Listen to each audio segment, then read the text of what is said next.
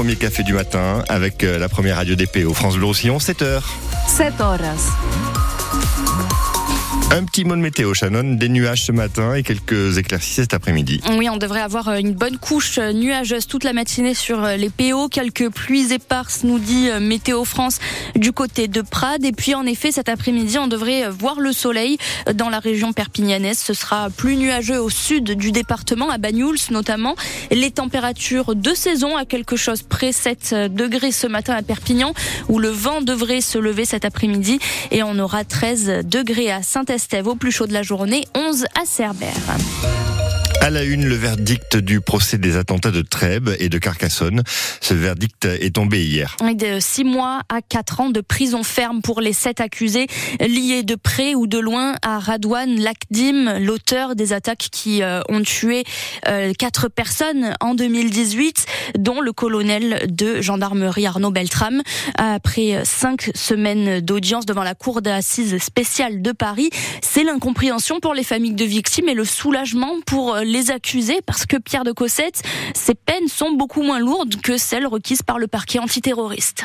C'est un silence de plomb qui s'est abattu sur la salle d'audience à mesure que les victimes ont entendu le président de la cour d'assises égrener les peines. Trois ans ferme d'abord pour la petite amie de l'époque de Radouane Lagdim quand le parquet antiterroriste avait requis 11 ans. À l'audience, la jeune femme a juré ne plus être la même personne, s'être déradicalisée, avis partagé par les spécialistes. Autre peine beaucoup moins lourde que demandée, trois ans de prison pour l'ami qui était avec le terroriste lors de l'achat du couteau deux semaines avant l'attentat.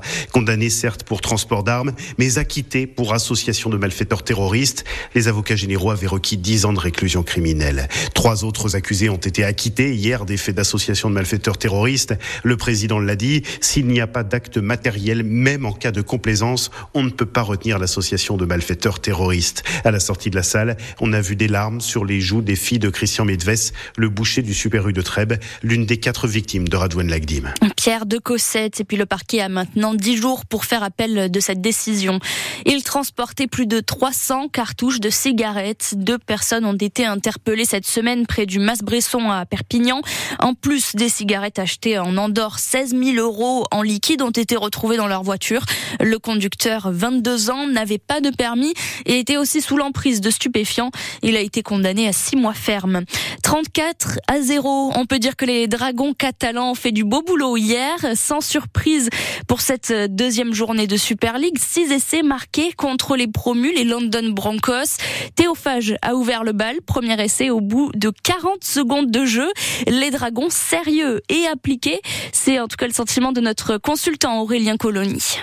Ouais, j'en attendais pas moins. C'était un peu écrit, hein, euh, vu la prestation qui avait été faite la semaine dernière par les deux équipes. Ben, Londres, Londres à Saint Helens et puis les Dragons face à Warrington. C'était de haut rang. On voit quand même qu'il y a de l'écart entre ces deux formations avec euh, les objectifs de chacun et les possibilités aussi des uns et des autres. Donc pour moi, le job a été fait ce soir côté euh, Dragons sans trop forcer non plus leur qualité. Et puis en face, eh ben, une équipe qui, je pense, va avoir une saison assez longue. Et prochain match pour les Dragons dans une semaine tout pile samedi sur le terrain de Leeds. Il est 7h03 sur France Bleu Roussillon. En rugby à 15 cette fois-ci.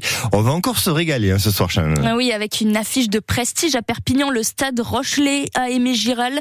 L'USA reste sur cinq victoires d'affilée. Les jaunes et noirs, eux, n'ont plus le droit à l'erreur après une défaite à Lyon la semaine dernière. Alors en plein tournoi à destination, Cyril Manière, beaucoup d'internationaux manquent à l'appel des deux côtés. Sans Pozzolo Tulagi et sans à la face au blessé. Les deux joueurs les plus puissants de l'USAP sont absents pour affronter un des plus gros packs d'Europe. Alors certes, il manque du beau monde aussi à La Rochelle. Antonio, Aldritz, Kelton ne sont pas là. Mais la mission dans ce secteur pour l'USAP s'annonce relevée. Le pilier Georgi Tetrashvili. Ben, ça va être un gros combat. Ça sera dans mêlée fermée ou dans le jeu. Ils sont costauds. Ils s'appuient dessus et voilà. On sait très bien que ça sera pas facile. La seule fois cette saison où l'USAP a dû se passer de Pozzolo Tulagi ça s'est bien déroulé avec une large victoire contre le Racing.